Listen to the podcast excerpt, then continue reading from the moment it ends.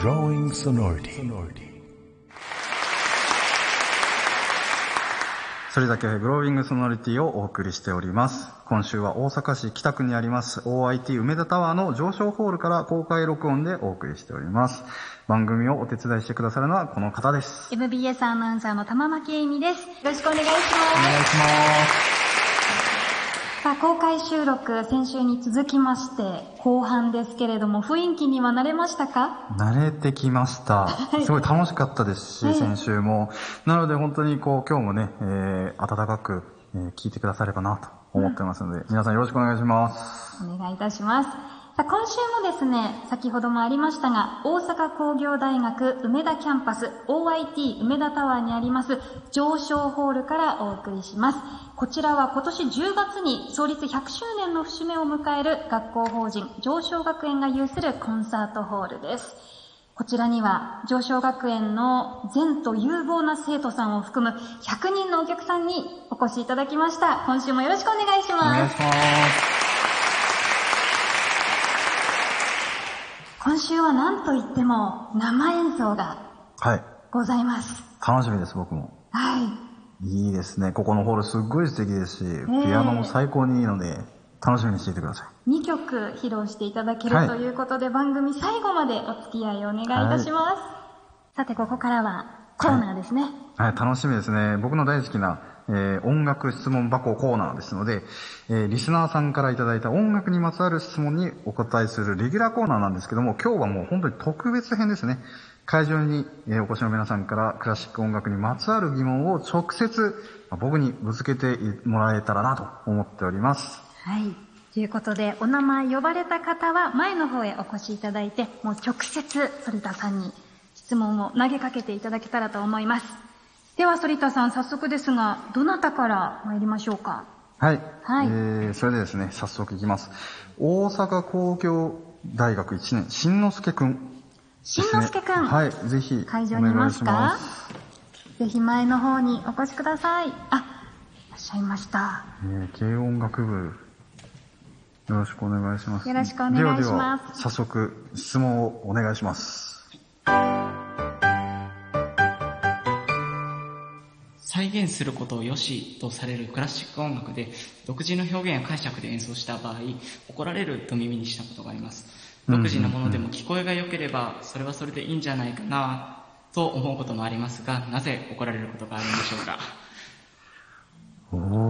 なかなか、哲学的ですね。ねこれは結構あの、我々音楽家、ピアニストとしても、すごくこう、いつも、まあ、考えたりする、直面する問題でもあったりするわけなんですけども、あくまで、まあ、クラシック音楽の中での話なんですけども、うーん、どうでしょう。例えばじゃあ、皆さんが、えー、皆さんぜひ絵画を思い浮かべていただきたいんですけども、絵画ですと、まあ、美術館にあったりする絵画は、こう額縁に入っているわけですよね。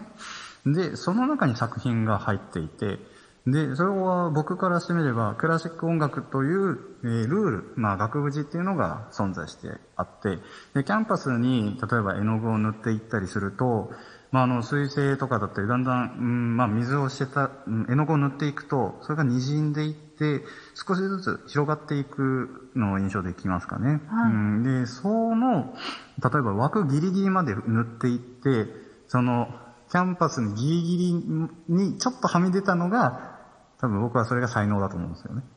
これが一つ目。二つ目に僕が思うのは、これは全員ができているわけでもないし、我々も僕もみんな日々気をつけなければいけないことだと思うんですが、例えばじゃあ、うんブラームスを弾くとき、シューベルトを弾くとき、え彼らは何語を使っていたか、何語圏の作曲家であったか、まあ、ドイツ語圏なんですけども、ショパンだったらポーランド。えで、彼はまたフランス人の父を持っていたので、フランス語も話せていた。やっぱりその彼らが、えー話していた言語っていうのをとてもやっぱり理解する必要が本来はあるんですよね。独自のものが聞こえればいいっていうのもすごくわかりますが、クラシック音楽を弾く場合においては、その決められたルールの中で行うべきではないかなと。要するに最後にまとめると、作品があって、その下にアーティストがいるっていうことを常に考えていた方がいい。やっぱり彼らがどういうふうに考えて、彼らの、うん、リスペクトがなければいけないんじゃないかなと僕は思ったりします。作品ファーストっていう感じですかね。そうで、まあ、さうん、そうですね、作曲家ファーストっていうのが、やっぱり大事なのではないかなって思います。なるほど。じゃあ、しのありすけがとうございますくん頑張ってください。ありがとうございます。ありがとうございました。なんか早速マニアックな質問でしたねい。や、深かったですね。深かったです。ね。はい、ありがとうございました。さて、二人目ですが。はい。上昇学園中学校2年生、えー、みつきさん、ぜひいらしてください。みつきさん、よろしくお願いします。あはい今、中学2年生14歳ですね合。唱部なんですね。あ僕も合唱大好きなんで、どんな質問ですかね。はい、質問お願いします。質問お願いします。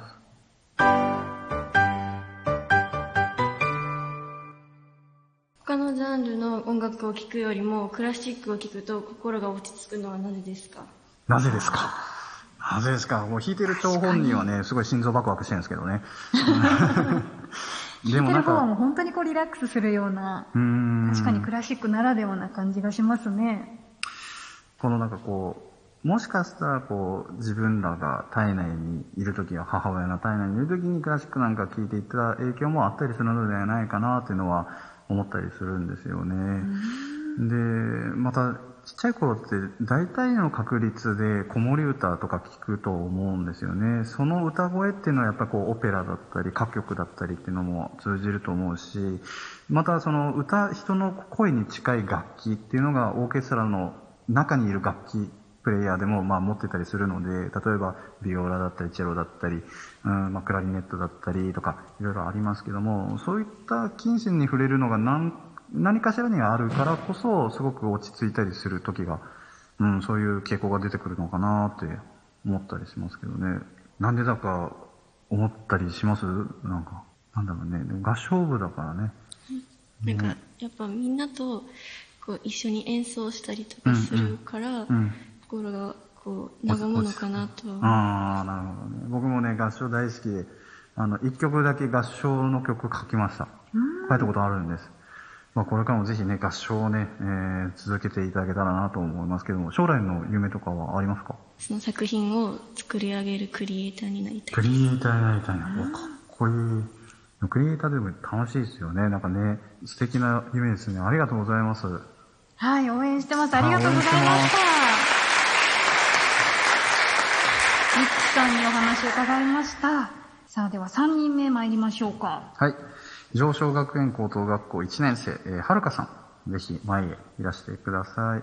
はるかさんも合唱部だそうです。あ、そうなんだ、いいですね。お願いします。それでは質問お願いします。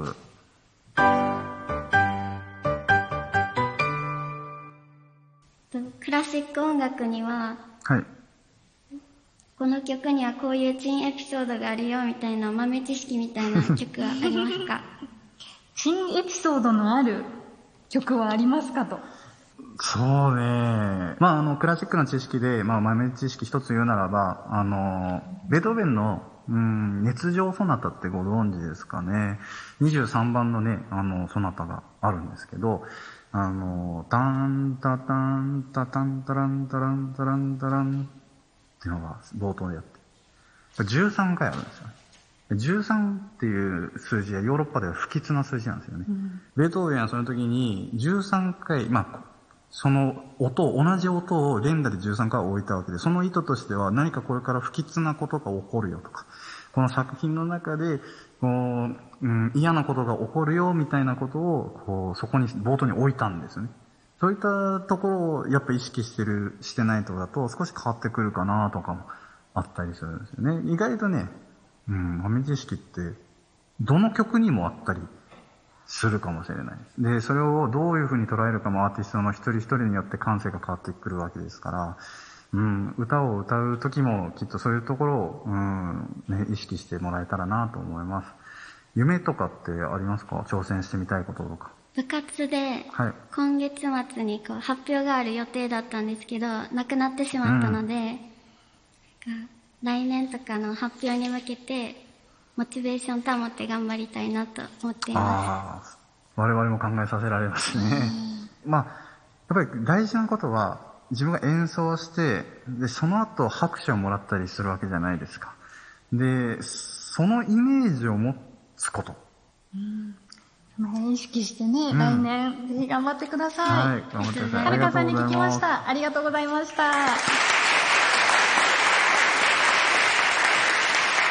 もう一方聞けそうですよ。反田さんお願いします。上昇傾向学園高等学校1年、えー、ゆずきさん。ゆずきさん。あゆずきさん、ぜひお願いします。前お越しください。ゆずきさんは高校1年生の15歳。15歳。ゆずきさんも部。軽音楽部ですね。はい皆さん音楽お好きなんですねえ、そうなんですね。じゃであ、それでは質問お願いします。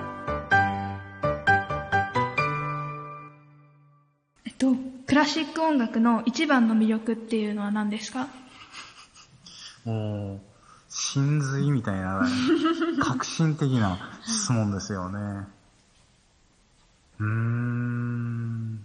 やっぱりですね、言語を問わず、うん、相手の心に訴えられるものっていうのがクラシック音楽なんだなと思います。だから僕に関してはその、ピアノを弾けるっていう、まあ技術がある上で、世界中どこに行ってもおそらく人を笑顔にする力を持っていると思うので、そこが僕はクラシック音楽の最大の魅力の一つじゃないかな。クラシック音楽が好き？はい。コンサートには行ったりする？コンサートはたまに。あ、本当？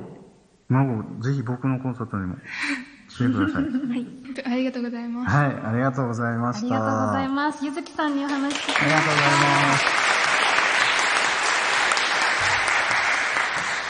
生徒さんにとっても勉強になるようなうん言葉が反田さんからたくさんあったんじゃないかなとえ今。ー僕もなんか改めて自分を思い、ね、えー返す瞬間がいくつかありましたね。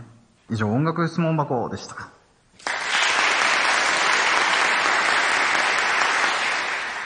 Drawing sonority.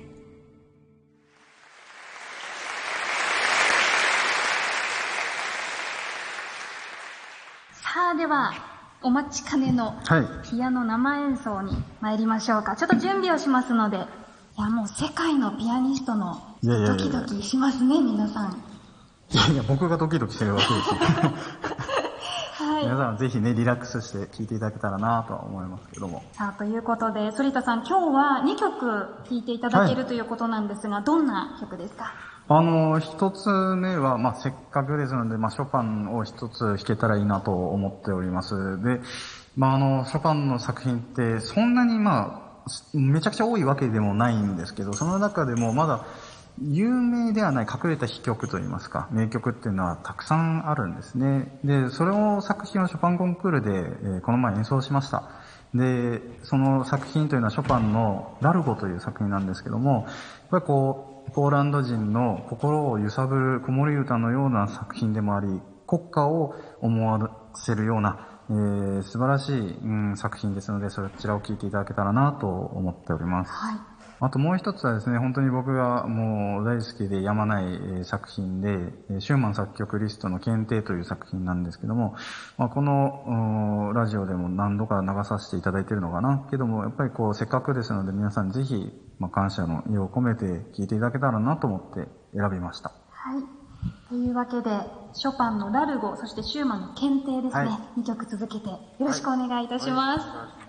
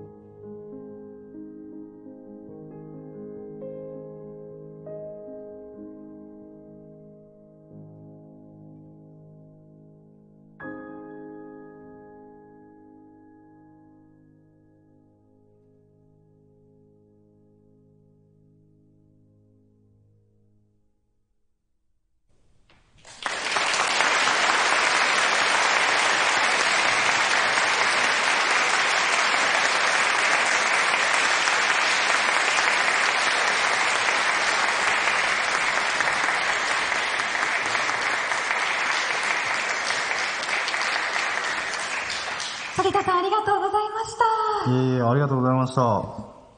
今一度大きな拍手をお願いします。